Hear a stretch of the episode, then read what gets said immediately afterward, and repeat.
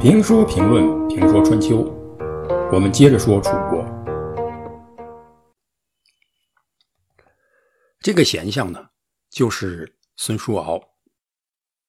那么孙叔敖是什么人呢？关于孙叔敖是有传奇故事的。首先，他有良好的品质。有这么一个故事啊，说孙叔敖小的时候出去游玩。在路上遇上了一条蛇，这条蛇呢不是一般的蛇，而是一条两头蛇。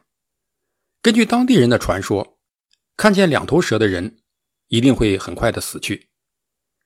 想到自己快要死了，小小的孙叔敖哭了一阵，然后又突然想起了什么，就拔出刀来，一刀把两头蛇砍成了两段，然后挖了一个坑，把蛇给埋了。回到家里。孙叔敖又哭了，这老娘看见了，觉得好奇，说：“孩子，为什么哭了？”孙叔敖就把自己看见两头蛇的事情告诉了老娘。孙叔敖他娘听了以后也很紧张。孙叔敖说：“我怕这条蛇再被别人看见，所以就把它杀了，埋了起来。”孙叔敖他娘说：“自己都要死了，还为别人着想，孩子。”你真是个善良的人，你知道吗？这叫积阴德，上天是不会让积阴的人死去的。所以孙叔敖没有死，不仅没有死，长大以后还成了楚国的令尹。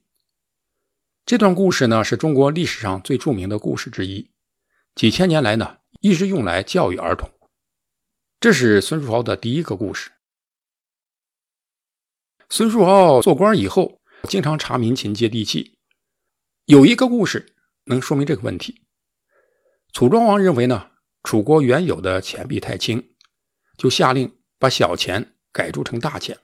但是小钱铸成大钱以后，百姓用起来很不方便，就纷纷放弃了自己的本业。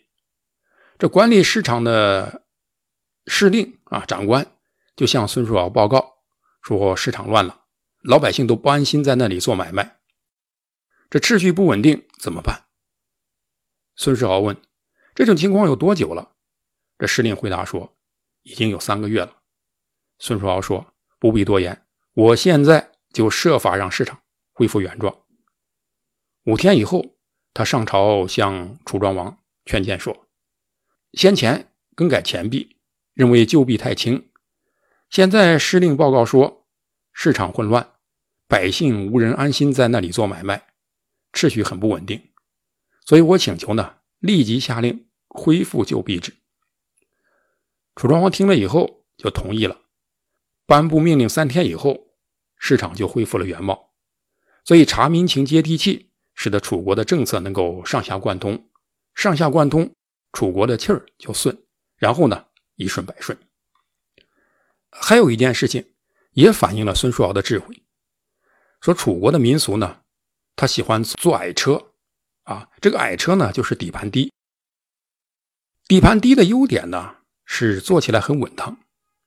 但是楚庄王认为呢，车太矮了啊，这矮车呢不便于驾车，不仅通过率低，而且呢马还不好用力，因此车的速度呢上不去。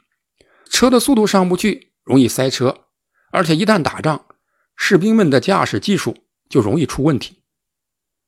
针对这个问题呢，楚庄王命令提高车的底盘。可是命令下了好几次，没有任何效果，老百姓根本不卖账。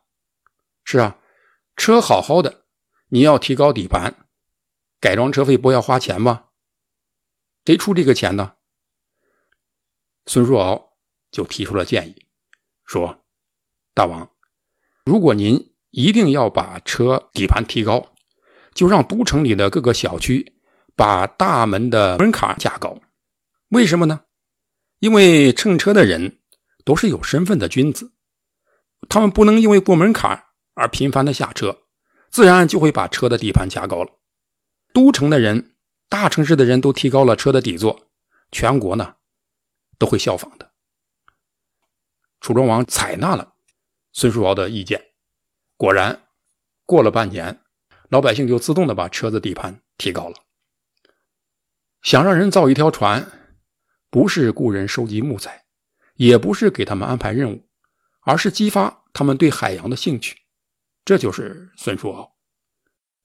好宰相呢，并不在于有多大的本事，完成多大的事业，或带领军队打多少胜仗，而是像一个好中医一样，能把一个人的内脏调理的好好的，使之正气上升，邪气下降，使人有充实的元气和内力，以对付病菌的侵蚀。